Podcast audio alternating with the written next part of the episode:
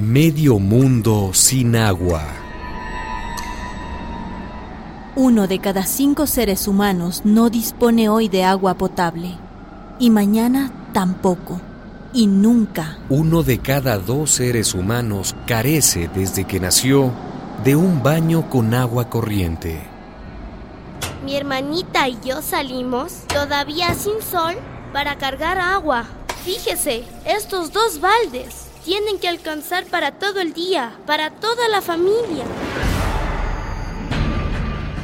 Dentro de 20 años, las dos terceras partes de la humanidad vivirán con escasez de agua.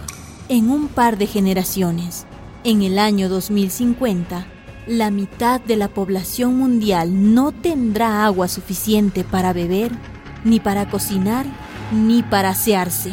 Medio mundo vivirá en países donde encontrar un poco de agua se volverá una pesadilla. Medio mundo sufrirá la peor de las pobrezas, la falta de agua, el tormento de la sed.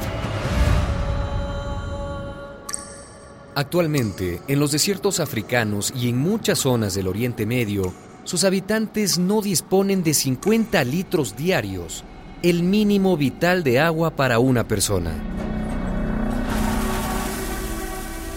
En los países ricos, el consumo de agua roza los límites del derroche. En Estados Unidos, se gastan 500 litros por persona diariamente. El 80% de todas las enfermedades en los países pobres se debe a que sus habitantes solo pueden tomar agua contaminada. ¿Y cómo voy a hervir agua si ya no tengo leña? ¿Y dónde voy a encontrar leña si ya no hay árboles en el pueblo? Más de 5 millones de personas mueren cada año de enfermedades relacionadas con el agua sucia. 5 millones cada año. Se nos está acabando el agua en el planeta. Y las fábricas siguen botando toda su basura en los ríos. Y en los bosques cada vez hay menos árboles. El planeta Tierra se recalienta. Esto provoca inundaciones cada vez más catastróficas y sequías cada vez más prolongadas. En este siglo XXI, el control del agua será la principal causa de los conflictos entre las naciones.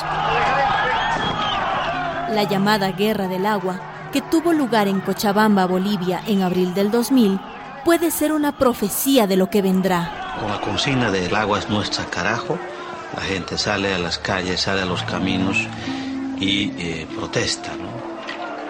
Quienes son los responsables de todo esto son las empresas transnacionales que han ido a intentar lucrar con uh, lo poco que tiene el pueblo cochabambino, han intentado ganar dinero con, lo, con el poco excedente que pudiera generarse en Cochabamba.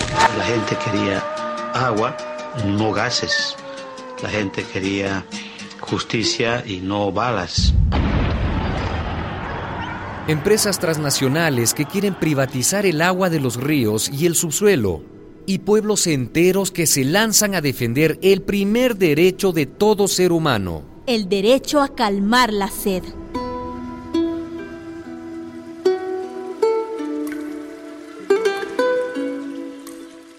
No hemos heredado la tierra de los antepasados. La tenemos en préstamo de nuestros hijos e hijas.